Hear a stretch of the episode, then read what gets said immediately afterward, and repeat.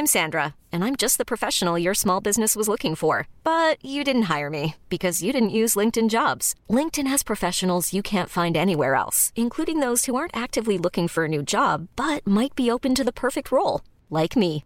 In a given month, over 70% of LinkedIn users don't visit other leading job sites. So if you're not looking on LinkedIn, you'll miss out on great candidates like Sandra. Start hiring professionals like a professional. Post your free job on linkedin.com/achieve today. Pardon. Qu'est-ce qui vous arrive Non, mais je, je- je vais, je vais être bien, mais je- Certains rêvent. ça, dépend, ça, dé- ça déborde de partout. Bon, Voilà, ça y Mais est. passe Mais on est à l'antenne, mais je me prépare quand Mais même. vous n'entendez pas la voix, Il y ça a fait un un écho, mais c'est parti, vous inquiétez pas. Tout Il y a va un bien, écho, il y a un écho. Tout va bien. Bonsoir à tous. Ravi de vous retrouver ce soir. Tout de suite, la Minute Info, Augustin Donadieu. Bonsoir ma chère Christine, bonjour à tous. Un mineur de 12 ans est passé aux aveux. Il a reconnu avoir lancé une fausse alerte à la bombe par mail dans un collège de Grenoble. Sa mauvaise blague avait entraîné hier la fermeture de l'établissement et l'intervention d'une équipe de déminage. Depuis plusieurs jours, plus de 160 établissements ont été visés par de fausses alertes de ce style. Huit ont euh, dû fermer leurs portes. Le gouvernement polonais annonce qu'il va mettre son veto ferme sur la réforme migratoire de l'Union européenne. Le pays dénonce un dictat de Bruxelles et de Berlin. Hier, les ambassadeurs des pays de l'UE s'étaient mis d'accord sur un texte clé de la réforme de la politique migratoire européenne, un règlement qui vise à organiser une réponse dans le cas d'un influx très important d'exilés dans un État membre. Et enfin, chère Christine, la vue au sommet du, Mo- du Mont Blanc est moins haute qu'en 2021. Le toit de l'Europe a perdu 2,22 mètres en deux ans. Il culmine dorénavant à 4805 mètres et 59 centimètres exactement. Merci Augustin. Nous allons rester en hauteur par rapport à l'information. Regardez le sommaire ce soir. Les migrants sont des chasseurs de meilleures chances de vie. Déclaration de Stephen Smith, cet Américain qui enseigne les études africaines dans son pays, explique dans l'Express que l'immigration sera le sujet des prochaines décennies. Si on ne l'a pas vraiment attendu pour le savoir, on s'arrêtera sur les causes qu'il évoque, son analyse des faits, comment ces phénomènes migratoires n'ont pas fini d'impacter notre démographie, économie, sociologie, notre mode de vie et toutes les sphères de la vie en commun, et que l'on y voit un risque opportunité, l'effet sur nos sociétés est notable, l'édito de Mathieu Bocout. Le pape François lance un nouveau cri d'alarme après avoir demandé à l'Europe d'accueillir les migrants lors de son déplacement à Marseille. Le souverain pontife lance un cri face au réchauffement climatique. Il dénonce l'irresponsabilité des pays riches face à ce changement. Il met en garde contre l'effondrement de la planète, conséquence de l'activité humaine. Pour lui, tous les pays ne portent pas le même degré de responsabilité. Est-il encore une fois dans son rôle, en protecteur de la planète, donné par Dieu ou bien outrepasse-t-il ses fonctions? L'analyse de Guillaume Bigot. C'est le jour anniversaire de la naissance d'un personnage de la littérature et de la philosophie française. Il est né le 5 octobre 1713, Diderot.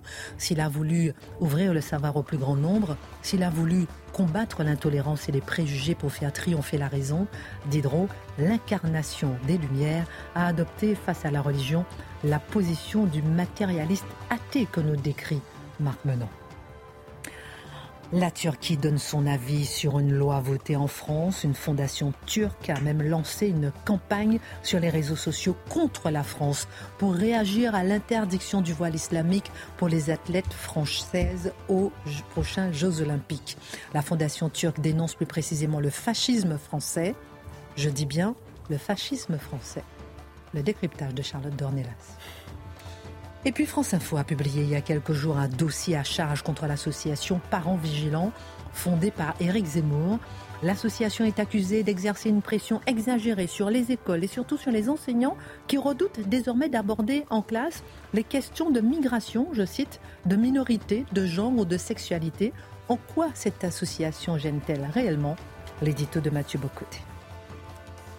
Voilà une heure pour prendre un peu de hauteur euh, sur l'actualité avec euh, nos mousquetaires. C'est maintenant.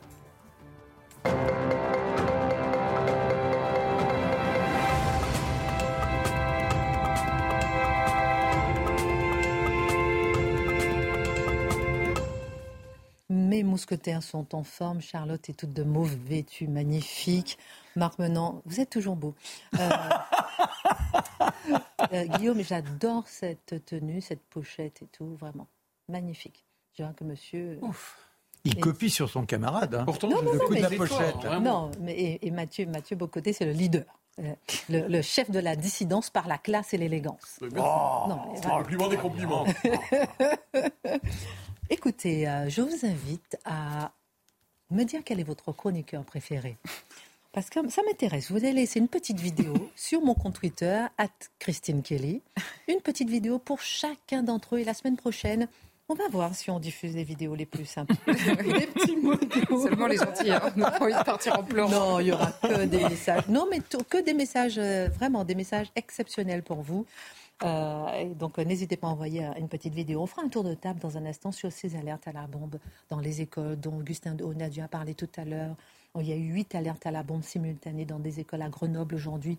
De quoi ces alertes pourraient-elles être le nom? On ose se poser les bonnes questions.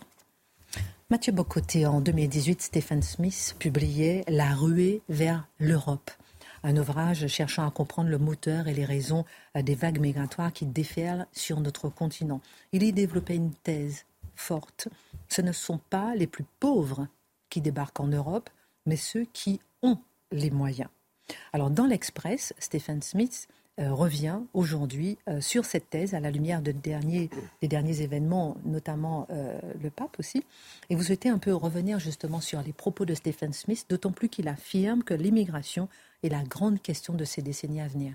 Stephen Smith, c'est une figure euh, tout à fait intéressante parce qu'il s'est permis, s'est donné le droit d'observer et de voir ce qu'il voyait. Hein, il y a quelques écrivains prophétiques qui ont annoncé ce qu'il appelle la ruée vers l'Europe. J'en nomme trois pour le simple plaisir de la chose. Chesterton, au début du 20e siècle, fait un roman, L'auberge volante, où il raconte une histoire. C'est un homme qui revient, il était à la guerre contre les Turcs, qui revient chez lui en Irlande. Et qu'est-ce qui se passe? Eh bien, dans son comté, sous l'influence d'un fanatique musulman, dit-on, l'ensemble des auberges ont été Et c'est la bataille désormais de cet homme pour rouvrir les pubs dans son Irlande natale, parce que sinon on est condamné à mourir de soif. Bon, voyez, c'est intéressant. Je tenais à en parler. Ensuite, euh, Jean Raspail qui souvent... Faites-vous plaisir. Ah ben, je l'ai fait. Hein. Euh, ce serait ma cause, soit dit en passant. Moi, je me battrais pour ça. La rouverture des pubs. Quoi qu'il en soit. Ensuite, Jean Raspail avec sa fameuse phrase « Ils arrivent dans le camp des saints ». Et Michel Houellebecq, Soumission, qui annonce un basculement de l'Europe, euh, pas sous le poids d'une majorité d'immigrants, soit dit en passant, mais sous le poids d'un islamisme conquérant qui fait tomber les réflexes immunitaires du système européen. Stephen Smith, il ne prophétise pas. Il dit, moi, je fais un travail tout simplement de journaliste, mais je vais me permettre d'aller jusqu'au bout de mon regard, je vais me permettre d'aller jusqu'au bout de ce que je vois, et ce que je vois, c'est la ruée vers l'Europe. Donc le terme est fort, c'est un continent qui se déplace vers un autre, un, homme politique dirait qui se transvase vers un autre, qui se déverse dans un autre, et il cherche à comprendre pourquoi. Alors, on connaît les thèses du pape François qui nous dit en ces matières pourquoi arrive-t-il? Parce que c'est la misère et la pauvreté qui passent d'un continent, euh, euh, je dirais, euh, tout à fait pauvre et malheureux vers le lieu de l'abondance que serait l'Europe. Or, le pape François, encore une fois, se trompe. Ce que nous dit Stephen Smith, c'est intéressant. Je vais Alors, je résume, mais ensuite, je vais le citer pour être certain qu'on se comprenne bien. Il nous dit ce ne sont pas les plus pauvres qui partent du sud vers le nord. Ce sont ceux qui, dans ces pays pauvres, ont les moyens de partir parce que partir, ça coûte cher. Réussir à payer le... Pardon, se rendre jusqu'au passeur, payer le passeur, acheter son récit par lequel on va faire croire qu'on est un réfugié, réussir à traverser l'Atlantique avec des chances réelles de réussite, mais il y a des risques, cela dit, on le sait, pas l'Atlantique, la Méditerranée on le sait. Mais quoi qu'il en soit, il faut avoir les moyens de traverser la Méditerranée, il faut avoir les moyens de se rendre en Europe. Je le cite parce que c'est intéressant. Contrairement à bien des idées reçues, ce ne sont pas les pauvres parmi les pauvres qui migrent, mais les rescapés de la pauvreté absolue. Or, si l'aide au développement tient ses promesses, elle augmentera le nombre de ces mieux lotis et partant le nombre de candidats à la migration. C'est intéressant. Vous connaissez tous ces hommes politiques qui disent si on veut éviter l'immigration, il faut assurer le développement de l'Afrique. Et là, ce que nous dit Smith, il nous dit non. Si vous développez et si le développement réussit, il va y avoir davantage de gens qui vont traverser la Méditerranée. Alors, on se comprend tout de suite. Ça ne veut pas dire qu'il ne faut pas aider au développement de l'Afrique, évidemment. Ce n'est pas la question. Mais ça veut dire que ce n'est pas la solution aux questions migratoires, aux problèmes migratoires, que d'assurer le développement de l'Afrique. Le développement est une question à part entière, mais la question de l'immigration est tout autre.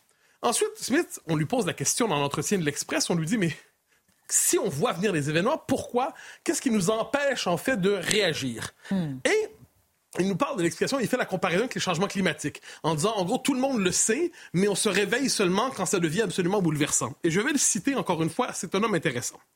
Dans tous les cas, l'équilibre est difficile à trouver, car les changements démographiques sont tectoniques, très lents, mais massifs.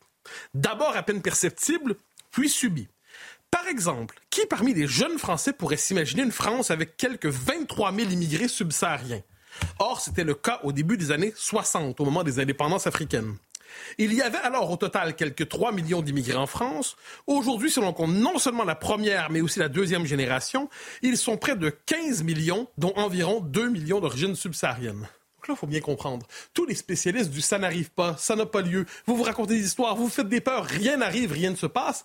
Il dit en une génération, ou deux, à la rigueur, dépendamment comment vous comptez la génération, il y a une révolution démographique qui a changé le paysage mental, le paysage physique, le paysage culturel, le paysage démographique français. Alors là, dernière observation euh, dans ce registre, il nous dit trois, il y a trois conditions qui favorisent la migration à partir d'un pays africain pour l'essentiel. D'abord, une population très jeune. Deuxièmement, les habitants sont pauvres, mais ils sont pauvres juste à côté, pas très loin, d'un continent qui, lui, est riche et qu'il s'agit de rejoindre et qu'on rejoint une troisième condition, à condition d'en avoir les moyens. Donc, si vous avez ce contraste, hein, il suffirait de traverser la Méditerranée pour d'un coup profiter des aides sociales, pour d'un coup profiter d'une société qui vous accueillera et qui vous donnera beaucoup plus que vous ne pouvez l'espérer avant même d'y avoir contribué. Mais les conditions démographiques, juridiques, sociales sont rassemblées pour que ce grand basculement démographique arrive. Pourquoi ces simples observations parce que vous soulignez encore une fois que ce sont des observations, suscitent-elles de si vives réactions dans les médias? Alors, Stephen Smith, et là je me prends un peu mes distances avec lui, il nous explique que c'est la théorie du nini. Vous savez, qu'on veut conserver bonne réputation, je le comprends de le souhaiter, il nous dit c'est ni angélisme, ni grand remplacement, donc on comprend. Il nous dit il y a des méchants d'un côté, il y, a des, euh, il y a des naïfs de l'autre, et moi je suis au-delà des méchants et des naïfs. Bon, une explication comme une autre. Je vais y aller avec mon, ma, ma proposition d'analyse. La première, c'est évidemment l'humanitarisme post-colonial en Occident. Le monde occidental s'est convaincu qu'il n'est pas devenu riche grâce, son propre, grâce à son propre génie, grâce à sa propre puissance d'expansion, mais parce qu'il aurait pillé le monde. Fondamentalement, la prospérité occidentale serait une prospérité illégitime, empruntée. Ce serait une prospérité née du pillage de travers le monde, et, mais l'Occident ne devrait rien à son propre génie. Dès lors, si on arrive à l'heure de la grande correction, la grande justice planétaire, mais ceux qui arrivent ne font que reprendre ce que nous leur avons pris chez eux. Ça, c'est la raison première. Deuxième, la peur, et ça, Stéphane Smith en parle, la peur d'activer la xénophobie, la peur panique de revivre les années 30 en se disant il suffirait un effet de contamination. Ce qu'on d'ailleurs, on l'a, on l'a reproché à Smith en 2018. On a dit qu'il participait à la lepénisation des esprits. On a sorti un concept des années 90, un peu usé, un peu daté, le genre de concept qui excite encore à l'IB, mais c'est tout. Hein. Les, gens, les gens un peu évolués intellectuellement ne l'utilisent plus. Mais quoi qu'il en soit, on lui a fait le coup. On l'a accusé de lepéniser les esprits. Ensuite, j'ajouterai un autre argument, c'est l'immigrationnisme, qui est un principe du régime actuel. C'est-à-dire, si on remet en question l'immigrationnisme, on remet en question une bonne partie du régime. Mais moi, ce qui me frappe surtout, c'est les méthodes du déni. Parce que expliquer que tout ce qui arrive, on, on pourrait dire, cette migration arrive, on pourrait dire elle est catastrophique, on pourrait dire elle est très bonne, on pourrait dire elle a des bons ou mauvais effets, on pourrait la reconnaître. Mais ce dont on parle souvent dans l'espace public, c'est la logique du déni. Et comment fonctionne le déni? C'est en quatre temps. D'abord, cela n'a pas lieu, je l'ai dit. Rien ne se passe. Quoi? Une, De grandes migrations, mais pas du tout. Il n'y a jamais aussi peu d'étrangers en France, comme en témoigne évidemment notre expérience quotidienne. Deuxièmement, ça n'a pas lieu. Non, ça a lieu, dis-je, mais c'est inévitable. Donc c'est comme ça, vous ne pouvez rien y faire. La troisième étape, c'est ça n'a pas lieu, ça a lieu, c'est inévitable, et vous n'avez pas le choix. Vous n'avez pas le choix. Finalement, c'est très très bien, c'est une très bonne chose. Et le dernier argument, et ça j'y reviendrai, c'est ça n'a pas lieu parce que ça ne peut pas théoriquement avoir lieu. Parce que pour être submergé, pour être euh, submergé démographiquement, eh bien, vous devrez d'abord exister comme peuple. Mais si vous n'existez pas comme peuple, vous risquez pas d'être submergé. Si vous n'êtes pas vivant, vous risquez pas de mourir. Alors là, je vais donner deux citations de deux penseurs des deux côtés de l'Atlantique qui reprennent cet argument-là. Euh, un argument, c'est au Québec, on l'a entendu, mais vous pouvez remplacer le mot Québec par France. Il faut rappeler que c'est une idée, parler des, de, la submersion migratoire, Benjamin Ducol il faut rappeler que c'est une idée sans fondement qui repose sur des biais de perception erronés. Un peuple de souche ne peut pas être remplacé par un peuple extérieur, étant admis qu'un peuple n'a jamais eu d'identité fixe, ni établie dans le temps, ni figée. Il n'y a pas plus de Québécois de souche aujourd'hui qu'il y en avait il y a 100 ans, remplacer Québécois par Français. Donc si vous n'existez pas, eh ben, vous risquez pas de disparaître. Hein, c'est malin quand même. Euh, et, François Errand, le, un des démographes euh, bien connu aujourd'hui. L'immigration errant, c'est pas mal. et qui dit soyons lucides et adultes. Euh, pas plus qu'un autre, le peuple français n'a eu droit à la continuité historique. Donc, s'il n'y a pas de continuité historique auparavant, pourquoi y en aurait-il une aujourd'hui? Je le disais en introduction, Stéphane Smith dit que cette question dit de cette question qu'elle sera celle des années à venir et même celle des décennies. Autrement dit, le 21e siècle sera celui des grandes migrations. J'ai quand même ajouté qu'il n'est pas le premier à le dire. Hein, quand même. Ah, il n'a pas inventé le Mais c'est un homme de gauche qui le dit. Oui, c'est un ancien de Libé, c'est un ancien du monde. Ah, c'est important. C'est un homme de. Vous savez, c'est comme parenthèse. Quand les, euh, quand les nouveaux philosophes ont dit vers les, à la fin des années 70, que, qui étaient des gens de gauche globalement, que finalement l'URSS était totalitaire, eh bien soudainement il est devenu légitime d'être anticommuniste. Mais auparavant c'était une position d'extrême droite. Hein, il faut que la gauche se rende compte par elle-même de ses propres erreurs pour que les autres aient le droit de les constater avec elle. Ça c'est l'avantage d'être de gauche.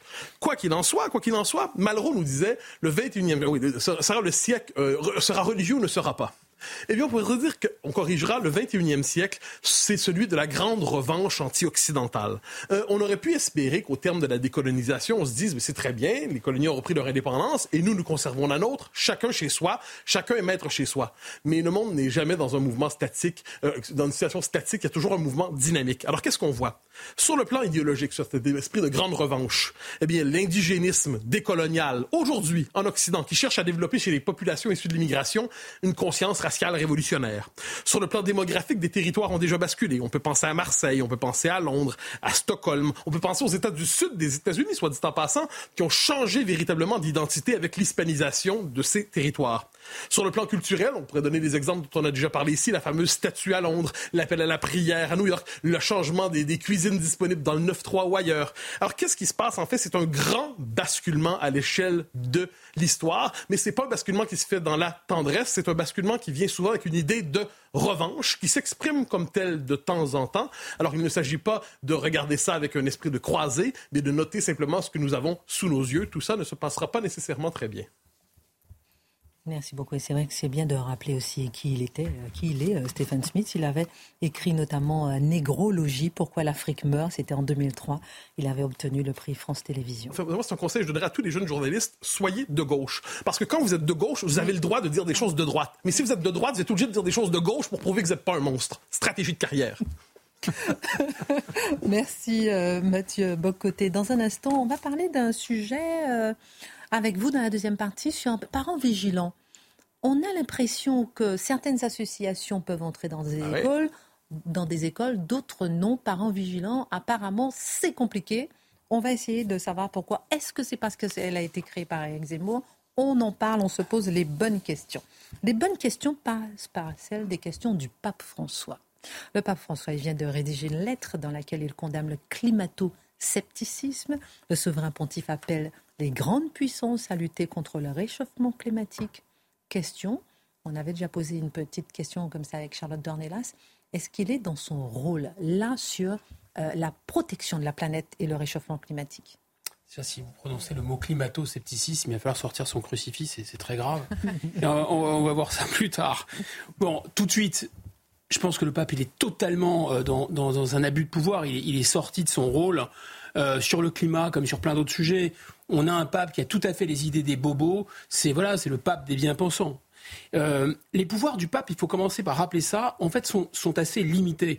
Le rôle politique du pape, il n'est pas inexistant, mais il se, il se résume à maintenir l'unité euh, de l'Église chrétienne et il se résume, enfin catholique, euh, à maintenir l'unité de la, de la doctrine et de la foi il y a une infaillibilité, comme vous savez, de la parole du pape, mais elle ne concerne que le dogme chrétien. L'infaillibilité ne, concerne pas les prises de position intempestives politiques du pape, euh, ni de ce pape-là, ni d'autres papes. Hein. Pardonnez-moi de vous interrompre. Je vous en prie. J'espère que vous répondrez peut-être aussi à cette question sur le fait qu'il est peut-être dans son rôle lorsqu'il veut protéger la planète, une planète donnée par Dieu, et il se dit... On y vient. Euh, bon, voilà, pardon. On y vient, on y vient. Euh, Je suis. Je pense que non, mais c'est important de comprendre qu'il y a une parole politique du pape, mhm. mais au sens chrétien, c'est-à-dire et au sens évangélique. Il faut jamais oublier euh, la parole de Jésus. Euh, c'est-à-dire, euh, mon royaume n'est pas de ce monde. Quand Ponce Pilate demande à Jésus, mais qu'est-ce que tu veux? Jésus répond, mon royaume n'est pas de ce monde. C'est extrêmement important. Donc, normalement, ceux qui se réclament de Jésus ne peuvent pas se, vraiment trop s'intéresser aux questions, disons, de rapport de force, aux questions de la cité, aux questions du monde, justement. Donc, il ne peut intervenir que si les chrétiens ou la doctrine chrétienne sont en cause. Mais vous avez raison, on pourrait considérer que cette défense de la nature, c'est une parole chrétienne. Il a pris d'ailleurs ce pape le, euh, le nom de François. François, c'est Saint François d'Assise. Saint François d'Assise, c'est par exemple le saint qui va euh, s'inquiéter d'une, église qui est en train euh, d'être, détruite. Il veut là, il va empêcher la maison de s'effondrer. Un peu comme Chirac avec la maison qui brûle. Donc oui, il est là-dedans, le pape, finalement. On pourrait dire ça. Le pape François, c'est aussi l'héritier de Saint François d'Assise qui avait été appelé par des villageois en Italie qui disaient, mais il y a un loup qui veut nous dévorer. Et vous savez, Saint François avait pris la patte d'un loup en disant, mon frère le loup. Donc c'est le Saint François, c'est celui qui est le plus proche de la nature. Donc on peut considérer qu'il y a une partie du message chrétien qui est comme ça, parce que euh, le christianisme dit l'homme est au-dessus de la nature, mais l'homme doit prendre soin de la nature. D'accord. Mais regardons, écoutons ce que dit le pape, ou lisons ce que dit le pape. Là, en l'occurrence, c'est une lettre. Ce qu'il dit est beaucoup trop politique. En 2015, déjà, dans une encyclique, il, euh, il parlait de l'écologie intégrale, l'écologie intégrale, mais autant carrément déjà déposer un bulletin ELV dans l'urne. C'est-à-dire les, les, les, isoloirs ne servent à rien pour le pape. Euh, là maintenant, il en appelle à quoi? À une transition énergétique, je cite, contraignante et contrôlable. Mais est-ce que c'est au pape de nous faire passer la voiture électrique ou d'aller dans nos chaudières mesurer la pollution? Enfin, c'est quand même extraordinaire. Hein. Le tout euh, alors qu'on rentre dans une COP 28. Donc évidemment, c'est très politique. Et en réalité, le plus politique de tout et peut-être le plus choquant de tout, c'est ses positions, vous avez raison, contre les climato-sceptiques. Il dit que ce sont des opinions, je cite, méprisante et déraisonnable. En fait, s'il avait le pouvoir de mettre à l'index, par exemple, le livre qui a été écrit par un membre de l'Académie des sciences des États-Unis, qui était le conseiller scientifique d'Obama, livre de Stephen Kooning qui s'appelle La part d'incertitude, bah, il pourrait, à mon avis, le mettrait à l'index. C'est sûr. S'il pouvait rétablir une sainte inquisition euh, et, je dis pas brûler les climato-sceptiques, mais en tout cas les empêcher de nuire, il le ferait. En fait, c'est une opinion, on comprend, dans la bouche du pape, qui est interdite. Et je pense que ce mélange entre la science, la la foi et la politique, moi je pense que l'Église, elle s'est déjà aventurée sur ce terrain. Ça a donné notamment l'Inquisition, ça a donné euh, Giordano Bruno, Bruno, par exemple, qui a été brûlé, comme vous savez, sur un bûcher parce qu'il avait considéré que l'univers était infini. Voilà, donc je pense que l'Église ferait bien quand même de réfléchir à deux fois avant, à nouveau, si vous voulez, d'excommunier de, euh, certaines opinions. Et à mon avis, en plus, le cœur de la science, c'est le doute. Donc affirmer de manière catégorique des choses et dire que ceux qui ne pensent pas de cette façon doivent être mis à l'index, à mon avis, c'est pas ni très chrétien ni très scientifique. Alors, donc, selon vous, euh, si j'ai bien compris, c'est un pape qui défend des idées bobos, si je peux me permettre l'expression. On, est complètement dans cette, dans, cette idéologie-là. Y compris sur l'immigration, euh, selon vous. Est-ce que c'était aussi trop politique On en avait un peu parlé avec Charlotte, euh, beaucoup même, sur ces propos qu'il a tenus à Marseille à propos de l'immigration? C'était pas tant. Il parle non seulement comme Greta Thunberg, mais il parle aussi comme George Soros. Mm. C'était incroyable. Et sur les, sur, sur les sujets, sur ces deux sujets, il tient un discours de culpabilisation. Quand il dit, par exemple, c'est une phrase, euh, une formule assez, assez incandescente, il dit le fanatisme de l'indifférence. Déjà, c'est un peu contradictoire, parce que si on est fanatique, on n'est pas très indifférent, et vice-versa. Fanatique de l'indifférence. Je pense qu'il s'adressait peut-être au, royaume d'Arabie Saoudite qui mitraillait les migrants ou les réfugiés venus du Yémen. Ah non, non, pas du tout. Il s'adressait aux Européens. C'est-à-dire au seul continent qui accueille effectivement très généreusement beaucoup de réfugiés. Vous savez, c'est un peu comme Saint-Martin avec son manteau qui coupe en deux. Alors là, le manteau des Européens est made in China. Bah, le peu qu'il en reste, ils le coupent effectivement euh, et, ils essayent de partager ce qu'ils n'ont plus, les Européens. Voilà. Et le pape, ça ne lui suffit pas. Il leur dit aux Européens, il leur a dit à Marseille, laissez venir euh, à vous euh, les migrants, y compris par millions. c'est nos limites. Voilà. Les freiner, ce serait une erreur tragique. Il parle comme monseigneur Mélenchon, exactement. Et je pense qu'aussi, il ne faut pas être naïf. C'est un pape qui fait de la politique. Il sait, part, il parle presque en part de marché. Les Africains, euh, l'Église africaine compte maintenant dans les rapports de force politiques au Vatican, évidemment. Donc il s'exprime comme ça parce qu'aussi il tient compte de rapports de force en Afrique. Il n'a pas envie que les il sait que ce discours porte en Afrique. Il n'a pas envie que les Africains aillent du côté des évangélistes américains. Il veut plutôt qu'ils restent du côté de Rome. Ça me paraît évident. Et en apparence, encore une fois, son discours sur les migrants peut sembler très chrétien. Il y a tu aimeras l'étranger euh, comme toi-même, car tu as toi-même été étranger en terre d'Égypte. Il y a aussi cette formule, cette parabole du bon samaritain. Vous savez, il y a un étranger qui est, euh, qui est frappé et euh, le bon samaritain exemple évangélique, en prend soin, paye l'hôtel. D'ailleurs, paye l'hôtel, c'est exactement ce qu'on fait pour les réfugiés avec nos impôts, entre parenthèses.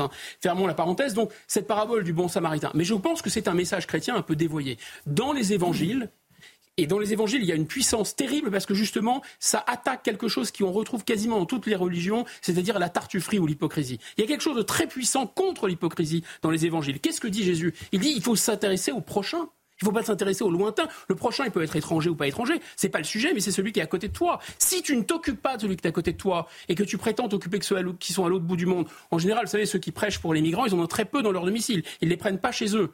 Cette, formule est, très forte. Celui qui dit qu'il aime Dieu, qu'il ne voit pas, alors qu'il prétend, euh, alors qu'il n'aime pas son frère qu'il voit, celui-là est un menteur.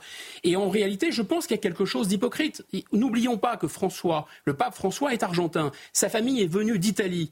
Eh bien, ces immigrants italiens en Argentine se sont assimilés à l'Argentine. Ils ont appris l'espagnol. Or voilà que le pape François, de manière assez hypocrite, fustige avec des termes qui sont pratiquement ceux d'Erdogan, pardon, l'assimilation. Donc je pense qu'il y a quelque chose d'un peu, non seulement de contradictoire, mais presque d'hypocrite là-dedans. Alors pourquoi il tient ce discours maintenant? Je pense que le poids de la culpabilité de l'Église catholique et romaine, c'est-à-dire qu'il ne faut pas oublier que l'Église, elle a quand même beaucoup profité de la colonisation, elle a accompagné la colonisation, notamment en Afrique. Le poids de la culpabilité de l'Église romaine aussi, c'est quoi? C'est Jésus, le rabbin Jésus, quand ses corps légionnaires étaient arrêtés et brûlés, il faisait quoi le pape Pie Il regardait la pointe de ses mules papales, c'est ça? Donc maintenant, on voit que le poids de cette culpabilité, il essaie de le déposer sur les épaules des Européens. Il pourrait peut-être nous parler un peu des Arméniens, ça nous changerait des migrants, le pape. C'est intéressant de voir qu'il a qu'il a répondu à ses évêques qu'il fallait bénir les couples homosexuels. C'est intéressant. C'est intéressant. Ça montre une certaine tolérance. Mais j'ai envie d'avoir votre regard là-dessus. Entendu. On marque une pause, à tout de suite? C'est parti. À tout de suite.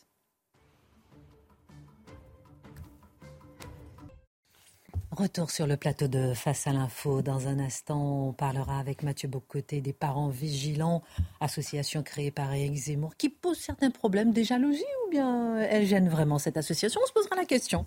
Est-ce que c'est parce que c'est une association de droite? On veut comprendre pourquoi elle est critiquée. Avez-vous que maintenant on va se pencher sur un personnage qui vous ressemble. Là, ça me flatte. Hein. Diderot, euh, des lumières, euh, ah, pas du tout. pas mal, euh, Diderot. Voilà, plutôt athée. réfléchissez quand même. Hein. Et, avec vous, ma, ma Charlotte. C'est ton jeu. non. Charlotte, on parlera de la Turquie qui donne son avis sur une loi votée en France. Une fondation turque qui a lancé une campagne sur les réseaux sociaux contre la France. Et puis quand on préparait l'émission, on se disait, hein, ils sont quand même payés pour euh, euh, euh, aller dans un certain sens et on est toujours surpris. On en parlera dans un instant. Guillaume Bigot, vous nous avez secoué un peu tout à l'heure. On va continuer avec une dernière question sur le pape François qui a appelé justement à, être plus tolérant et à dénoncer les climato-sceptiques. Mais là, il a aussi répondu à ses évêques qu'il fallait bénir les couples homosexuels pour vous, est-ce que c'est encore une nouvelle preuve euh, qu'il pas du wokisme ou bien où il fait simplement preuve de tolérance? Bah, je dirais d'abord que c'est contrairement à ses prises de position sur les autres sujets, c'est pas un abus de pouvoir. Il, est, c'est même sa responsabilité, son rôle. Si les évêques lui posent une question, il doit y répondre en tant que chef de l'Église.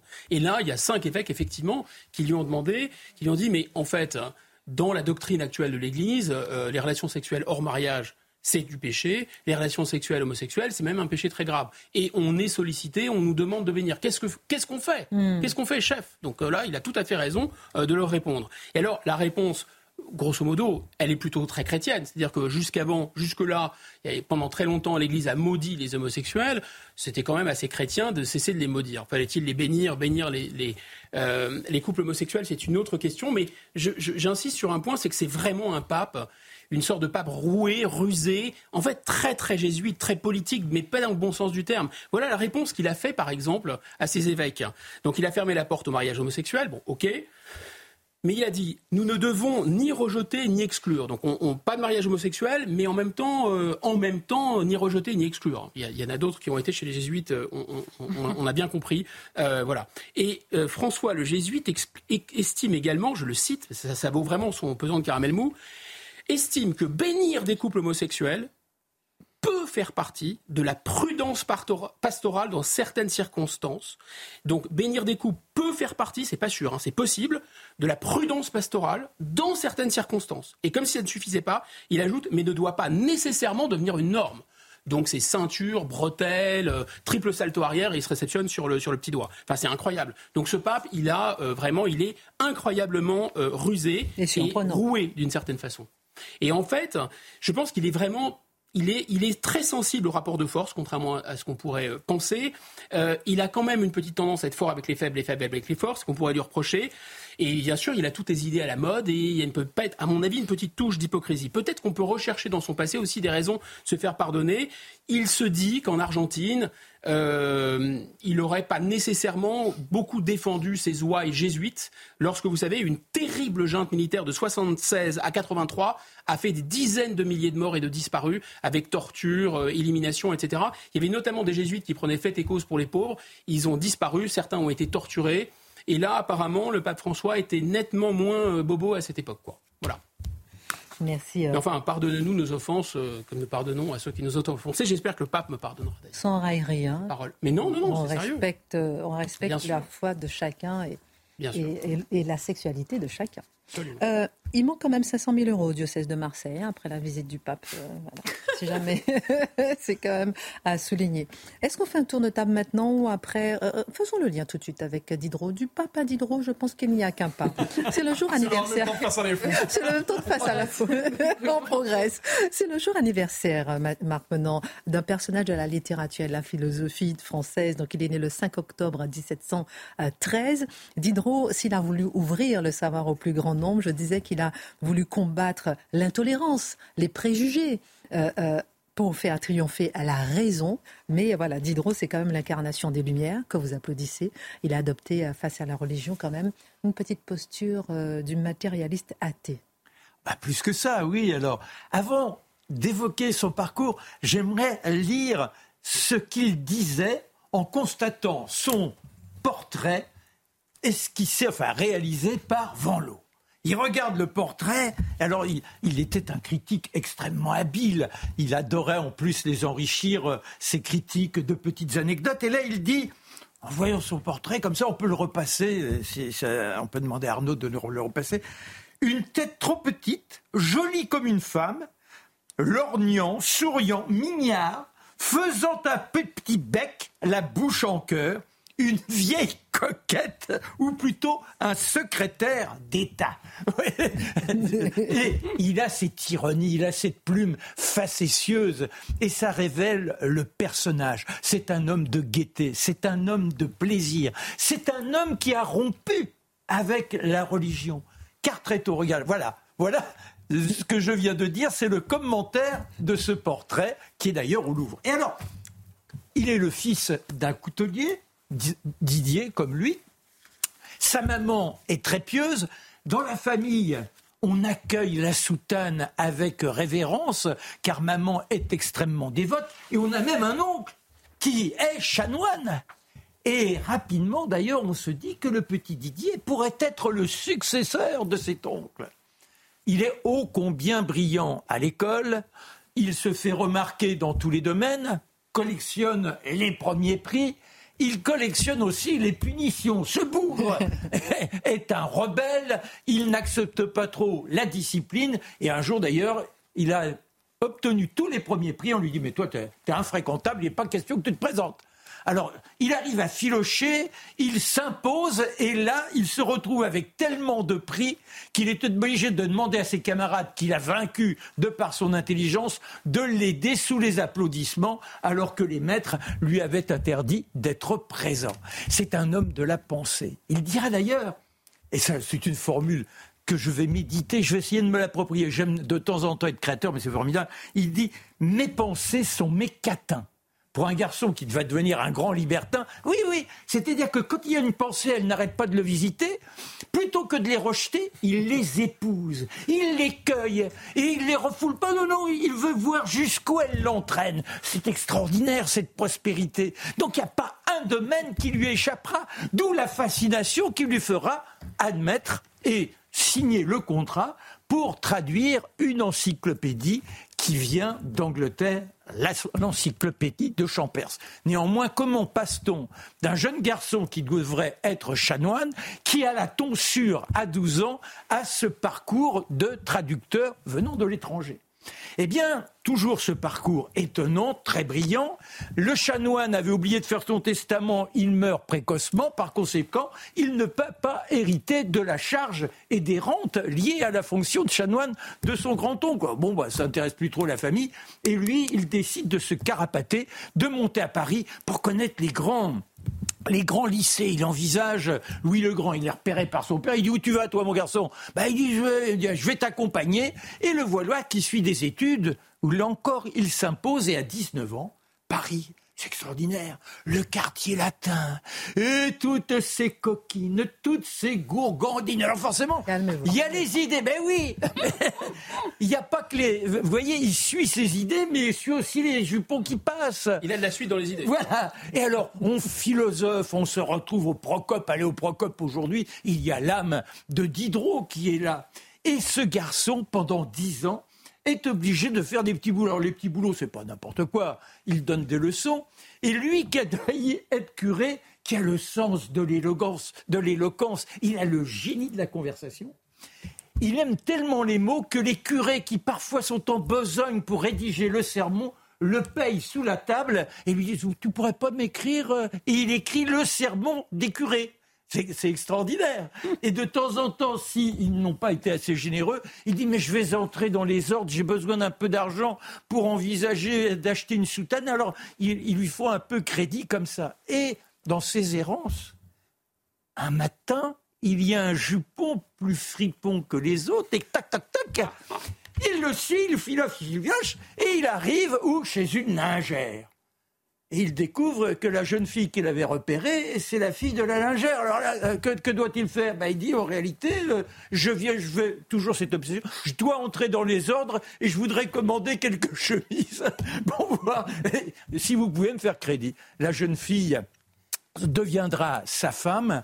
Rapidement, malheureusement, ils seront dans une situation d'impossibilité de cohérence intellectuelle. Elle pense chiffon, lui n'a qu'une idée, c'est se retrouver avec les amis et faire prospérer les idées. Et c'est ça qui est formidable chez lui. Et il condamne Dieu. Pourquoi il condamne Dieu? Ben D'abord parce qu'il dit, il n'y a pas besoin d'un Dieu pour que la morale existe. La morale, elle est naturelle. Et puis la religion, elle nous empêche de gamberger, nous poser toutes les questions. C'est ce que disait Guillaume tout à l'heure. Il nous faut nous poser des questions. Et c'est ça qu'il l'éloigne. Alors après, il a la plume ô combien incisive. Il écrit lettre d'un sceptique, il écrit lettre aux aveugles, et il y a une décence de, police qui se fait chez lui, et le voilà à la Bastille. Oh là, il pleure, le petit bonhomme.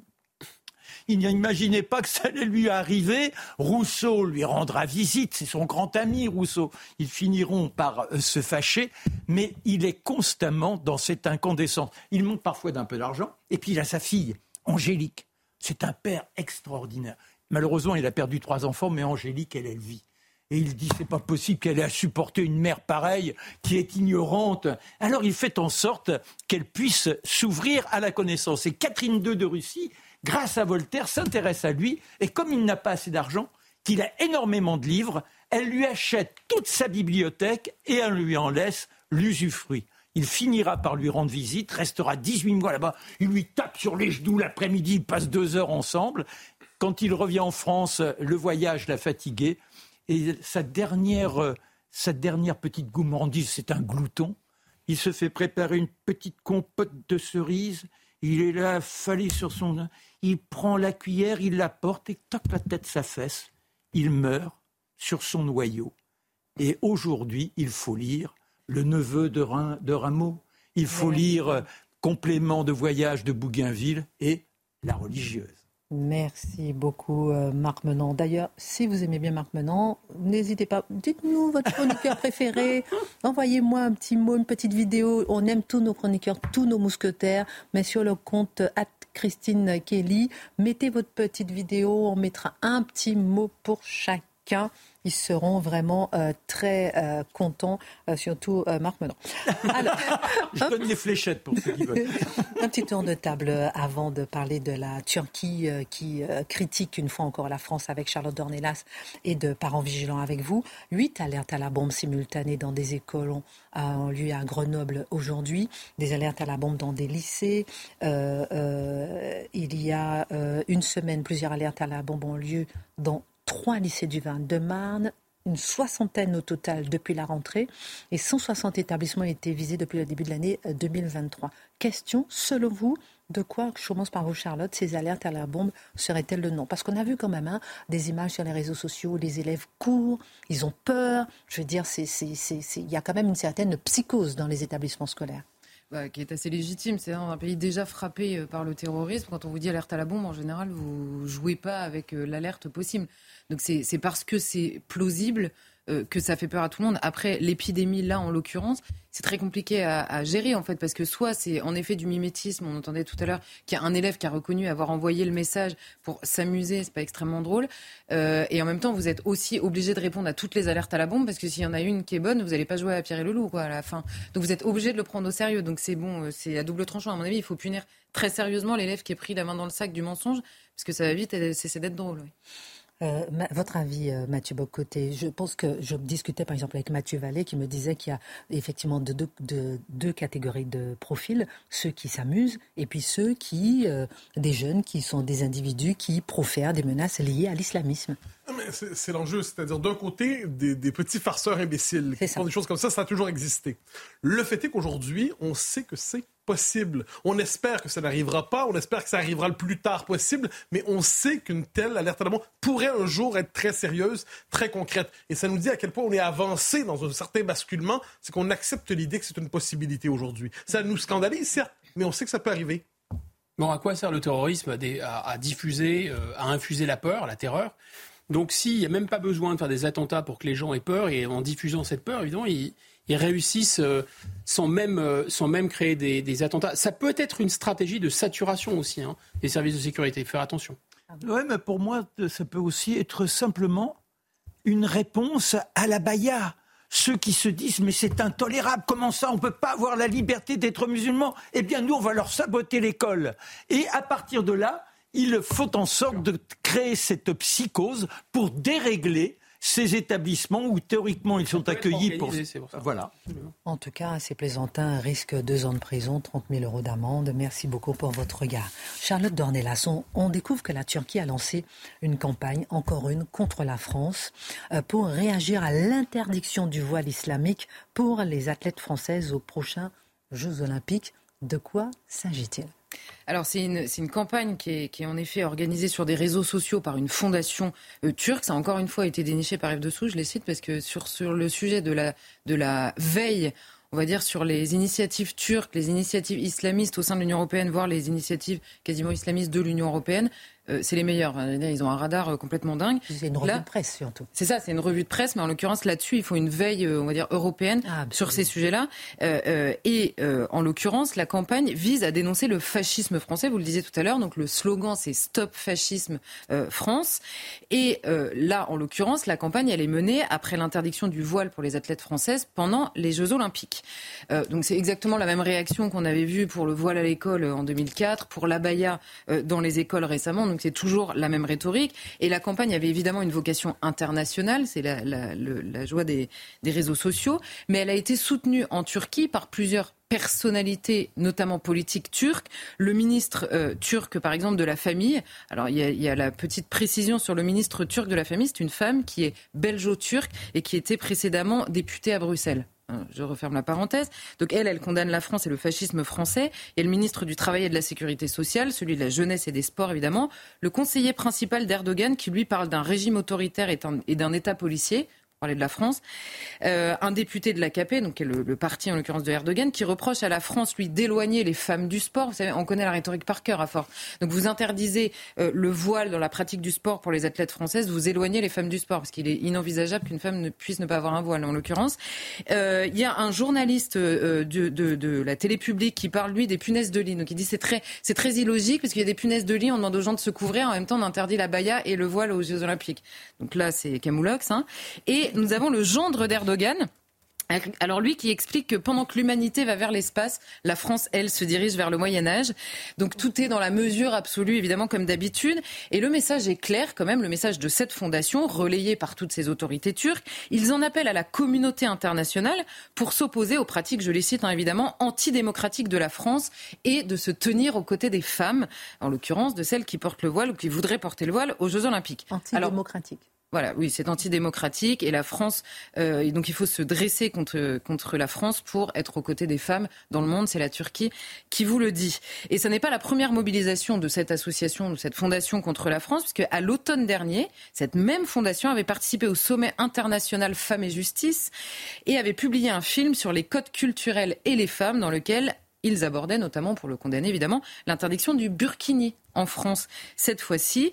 Et alors, il faut noter une chose quand même qui, à mon avis, euh, est assez significative. La campagne a été lancée le jour où Catherine Colonna, notre ministre des Affaires étrangères, se rendait en Arménie euh, pour euh, condamner l'agression azerbaïdjanaise que l'on sait évidemment soutenue par la Turquie. Elle a posté une photo en mettant je suis de retour en Arménie avec derrière elle le mont Ararat qui est en Turquie. Donc ça fait énormément réagir en Turquie en disant que c'était l'hypocrisie de la ministre qui met un paysage turc pour parler de l'Arménie comme s'il y avait une provocation cachée en l'occurrence dans la photo. Donc ça a énormément fait réagir et la campagne a été lancée aussi ce jour-là à destination évidemment des musulmans en France, puisque c'est évidemment ça qu'ils visent, et du monde musulman dans son intégralité, voire même plus largement.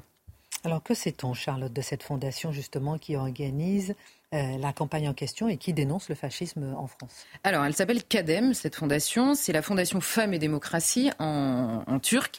En l'occurrence, c'est une fondation qui est reconnue d'utilité publique euh, en Turquie et qui a été notamment cofondée par la fille d'Erdogan, qui en est aujourd'hui la présidente du conseil d'administration de cette association. Les opposants en Turquie la présentent comme l'association des femmes de l'AKP, donc du parti euh, d'Erdogan. Et elle entend, alors factuellement, hein, dans ses statuts, on va dire, elle entend attirer l'attention attention sur l'attitude oppressive de la France et les violations des droits humains à l'égard des femmes musulmanes. Ça a été créé en 2013, le 8 mars, journée internationale du droit des femmes, et elle vise à bâtir une société plus juste où les femmes peuvent vivre dignement en prenant le principe d'égalité dans l'existence, de justice dans la responsabilité.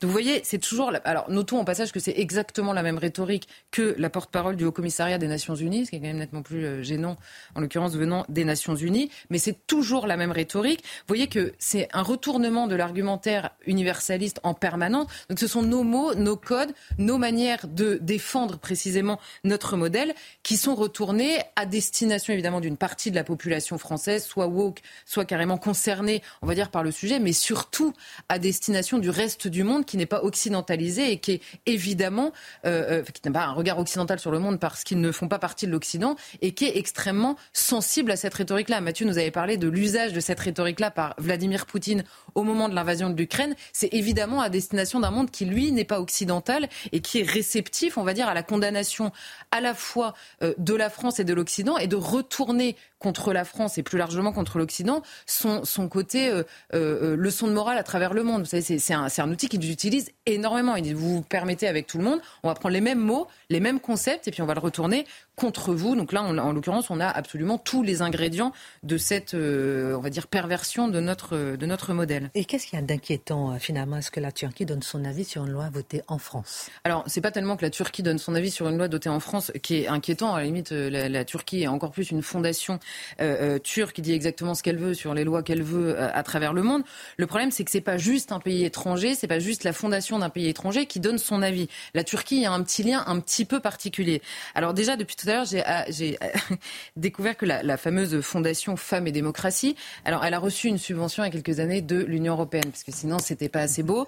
Hein. Donc elle a reçu une subvention dans le cadre de Erasmus+, vous savez, ce, fameux euh, dont, Marc nous avait parlé, dont on a beaucoup parlé sur ce plateau. Donc il y avait cinq pays qui étaient concernés, huit euh, organisations qui ont reçu à elles toutes quasiment 200 000 euros, et parmi lesquelles il y avait cette fondation donc, qui euh, condamne la France très régulièrement parce que ça n'est pas un pays assez démocratique. Là, en l'occurrence, le projet, c'était pour l'inclusion, l'égalité et les femmes dans différents pays.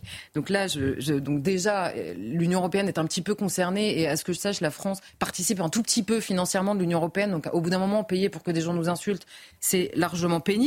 Et ensuite, un, on joue la, campagne, là en l'occurrence turque, reprise par les autorités turques. Elle joue, un, sur une, diaspora turque importante en Europe et euh, euh, qui existe en France, mais beaucoup plus largement sur une diaspora musulmane, parce que c'est comme ça que c'est pensé dans la fameuse communauté musulmane internationale. Erdogan pense les musulmans comme une diaspora en France. Et d'ailleurs, on a, souvent rappelé ses propos sur la condamnation absolue de l'assimilation dans les pays occidentaux. Et c'est donc potentiellement une arme de déstabilisation interne massive. Donc déjà, on doit s'en préoccuper euh, à ce niveau-là. Ensuite, la Turquie qui entretient son discours anti-France à destination du reste du monde, c'est également un outil de déstabilisation, cette fois-ci diplomatique. On voit l'état des relations entre la France et une grande partie du monde. Je, alors là, je ressors la phrase, vous vous souvenez de la passe d'armes entre Macron et Erdogan qui a duré pendant quelques temps, Erdogan étant un peu plus musclé, on va dire, dans cette passe d'armes, dans les mots qu'il utilisait euh, que Emmanuel Macron. Il avait eu quand même cette phrase. Vos ancêtres, il s'adressait à Emmanuel Macron, ont tué un million d'Algériens. Donnez des comptes sur cela. Quant à la Turquie, il n'y a rien de tel dans son passé. Il n'y en aura jamais. Nos mains ne sont pas tachées de sang. Les vôtres le sont. Mais je veux dire, autant de culot, c'est inimaginable. Mais, mais en fait, il n'y a jamais de réponse à la hauteur de l'indécence de, de telles déclarations. Et c'est des déclarations où en France, on se dit on n'a pas besoin de répondre, c'est absolument grotesque. Mais c'est ça, pourquoi? les chiffres sont faux et évidemment, c'est-à-dire qu'on parle d'un pays génocidaire en l'occurrence. Alors je sais qu'ils reconnaissent pas, mais nous en l'occurrence, on a même une loi pour le reconnaître. C'est d'ailleurs un des, des vrais, euh, un des vrais euh, problème, on va dire, qu'on a avec la Turquie. Mais là, en l'occurrence, on répond pas parce qu'on se dit c'est tellement énorme. Hmm. Oui, mais à destination du reste du monde, ces propos-là, dans les pays d'Afrique, on est en train de virer la France, que ça vienne d'Erdogan, de la Chine, de la Russie, ça pèse énormément. Donc au bout d'un moment, on peut pas non plus arriver et être surpris que toutes ces paroles dites sur la France aient finalement euh, des conséquences, on va dire, dans ces pays-là. Et ensuite, la Turquie, et c'est pas le moindre, est un est clairement un partenaire de l'Union européenne, parce qu'il faut appeler les choses comme elles sont. C'est-à-dire que d'abord, le pacte de préparation d'adhésion de la Turquie dans l'Union européenne n'a jamais été stoppée. On déverse énormément d'argent précisément pour préparer entre guillemets la Turquie à cette adhésion potentiellement. Alors on nous dit toujours elle est au point mort. Ouais, financièrement, c'est pas du tout au point mort. On a un la délégation de la protection de nos frontières quand même à la Turquie. Donc c'est pas rien comme partenaire que euh, un pays qui fait exactement ce qu'il veut avec vos propres frontières, surtout un pays qui est capable de parler ainsi de nous. Par ailleurs, le pays est déjà membre de l'Union douanière de l'Union européenne, je le précise au passage. Début septembre, on a le commissaire à l'élargissement de l'Union européenne qui se félicitait de la signature du plus gros contrat de l'UE jamais signé.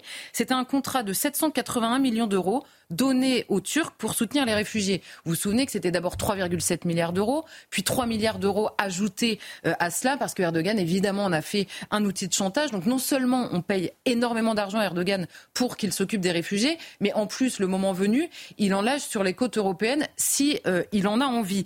Et par ailleurs, en mars dernier, alors là c'était à distance et peu de gens en ont parlé, il y a eu un accord d'adhésion de la Turquie au programme de marché unique de l'Union européenne. Donc cette fois-ci, c'est un soutien aux petites et moyennes entreprises de la Turquie, donc potentiellement une concurrence énorme aussi pour les pays de l'Union européenne. Et la dotation totale qui est accordée aux pays à qui on accorde ça, c'est 4,2 milliards d'euros sur six ans qui notamment vont bénéficier à la Turquie. On se souvient par ailleurs qu'en 2021, il y avait un budget de 14 milliards d'euros qui était fait pour soutenir les candidats à l'adhésion, donc à l'adhésion dans l'Union européenne, il y a les pays des Balkans et la Turquie. Donc la Turquie, c'est beaucoup d'argent de l'Union européenne déversé, non seulement dans la fondation en question qui attaque la France, mais tout simplement à la Turquie qui, dès qu'elle le peut, attaque la France. Donc il y a un moment où la France pourrait au moins se défendre vis-à-vis de l'Union européenne. Mais non. Mais non. Non, mais l'Union européenne, c'est clairement un club SM, en fait, tendance M. Ah ben non, mais c'est ça en réalité. Non mais sincèrement, jamais personne n'avait payé pour se faire envahir, payé pour se faire cracher dessus et payé pour se faire concurrencer. C'est vraiment un club de sadomaso. J'ajoute que c'est un EHPAD de l'histoire. Ce qui est intéressant, c'est quand on voit cette campagne que les femmes soient voilées. N'oublions pas qu'en Turquie, les femmes avaient enlevé le, le, voile, que les femmes étaient dans un principe de liberté. C'est la même chose en Égypte. Nasser riait en disant on ne verra plus des femmes condamnées à la camisole d'étoffe. Eh bien, aujourd'hui, on s'aperçoit que dans ces pays-là, il y a cette contagion terrifiante. Et nous, on, on dit, bah non, c'est bien, c'est la liberté. J'ajoutais juste un mot, c'est que les deux tiers du territoire turc sont résultent d'une conquête. Ça s'appelait la Grèce, ça s'appelait l'Arménie, et les Turcs l'ont pris par la force, l'ont colonisé et ont massacré les gens. C'est ça qui s'est produit. Merci euh, Charlotte pour euh, votre brillant exposé. Euh, Mathieu Bocoté, France Info a publié il y a quelques jours un dossier à charge contre l'association Parents Vigilants fondée par Éric Zemmour. L'association est accusée d'exercer une pression exagérée sur les écoles et surtout sur les enseignants qui redoutent désormais d'aborder en classe, je reprends ici la phrase exacte de France Info, les questions de l'immigration, de migration, de minorité, de genre ou de sexualité Question, Mathieu Bocoté, en quoi cette association exerce-t-elle des pressions? En fait, on est devant un monopole idéologique aujourd'hui contesté. Globalement, l'école, globalement, l'éducation nationale, qui était l'incarnation du Parti progressiste. Donc, évidemment, dans l'école, dans l'histoire de la République, l'école, c'est formidable. Aujourd'hui, on pourrait dire que son détournement idéologique est bien réel souvent.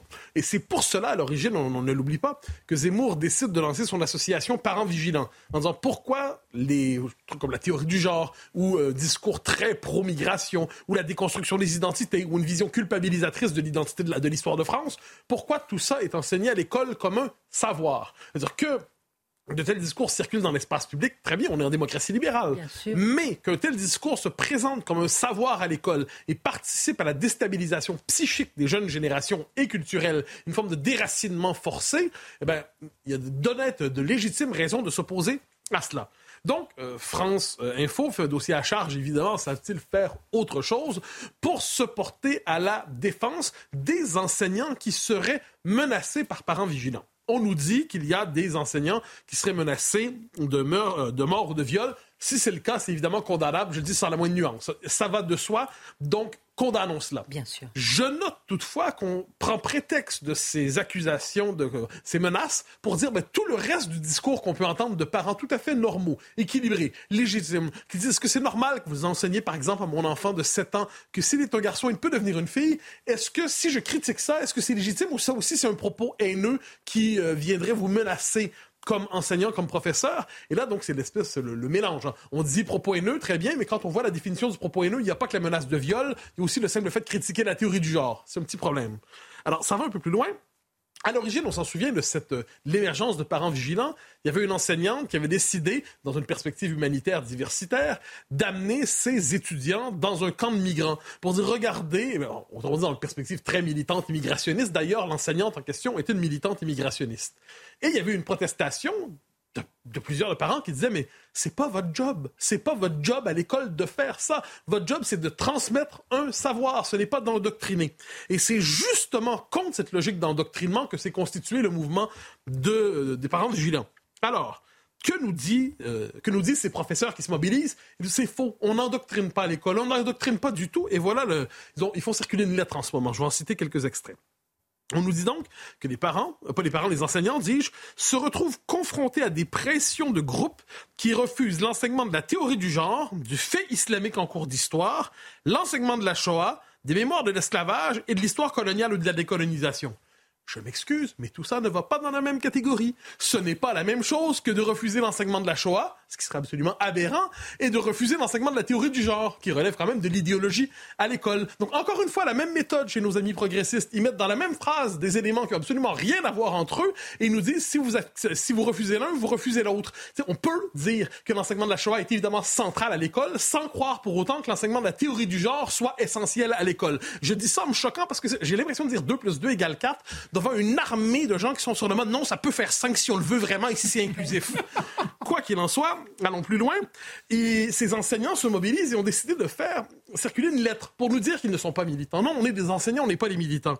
Et je précise que cette note est écrite en écriture inclusive. Ça, c'est drôle quand même. Et ils nous disent, dans l'écriture inclusive, il et elle se retrouvent taxés E.S de propagande jetée E.S. Vous allez à la vindique des réseaux sociaux menacés.es jusqu'à dans leur vie personnelle et leur vie tout court. Enseigner la réalité des faits devient une prise de risque et l'enseignement devient un métier dangereux. Est-ce qu'on nous parle ici de ce qui est arrivé à Samuel Paty? Est-ce qu'on nous parle des enseignants menacés s'ils abordent certains sujets en certains quartiers? Est-ce qu'on nous parle du danger pour certains enseignants qui se font agresser à l'école? Oh que non, madame. On nous parle aujourd'hui des militants zémouriens, de parents vigilants qui disent n'enseignez pas la théorie du genre à l'école. Ça, on voit ce qui inquiète véritablement ces professeurs qui écrivent en inclusif et qui ne sont pas militants.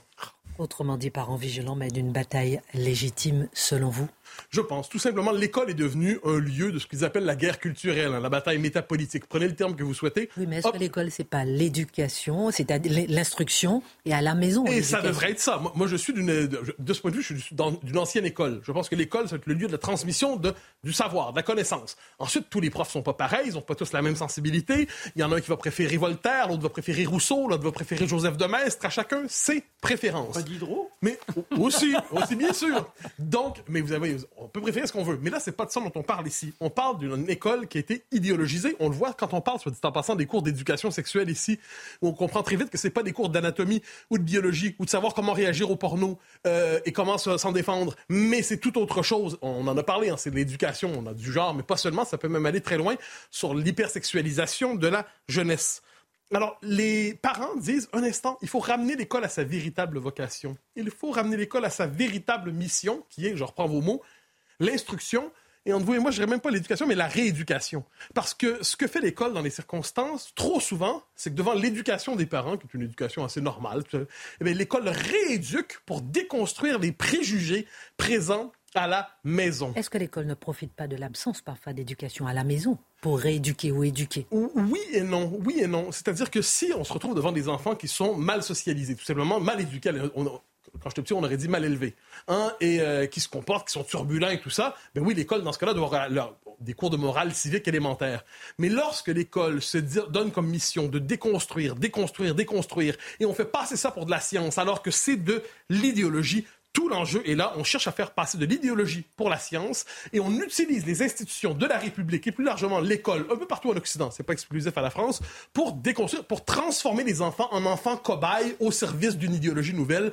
Euh, je pense que les parents, qu'ils soient zémouriens, pas zémouriens, anti-zémouriens, post-zémouriens, anti-zémouriens, ce que vous voulez, de gauche, de droite, de centre, communiste, RN, centriste, écolo, ils sont en droit de dire l'école devrait faire son travail d'école et ne pas militer et chercher à endoctriner nos enfants. Me semble-t-il que c'est un point de vue consensuel que je développe ce soir à l'école l'instruction, à la maison l'éducation, et que les parents prennent en charge l'éducation de leurs enfants. Merci à tous. N'oubliez pas de voter hein, pour euh, le mousquetaire préféré. cliquez sur le lien quand même. Vous envoyez des vidéos, vous cliquez pas sur le lien. Il y a un lien, cliquez sur le lien, envoyez les vidéos et puis euh, après on va, on va mettre les, les, vidéos les plus sympas et les plus marrantes aussi. Allez, excellent programme. Tout à l'heure, euh, c'est Pascal pour ses invités. À lundi.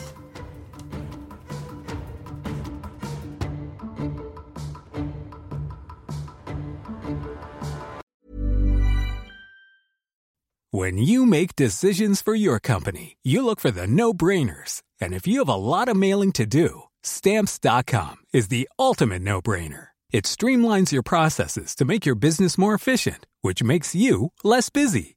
Mail checks, invoices, legal documents, and everything you need to keep your business running with stamps.com.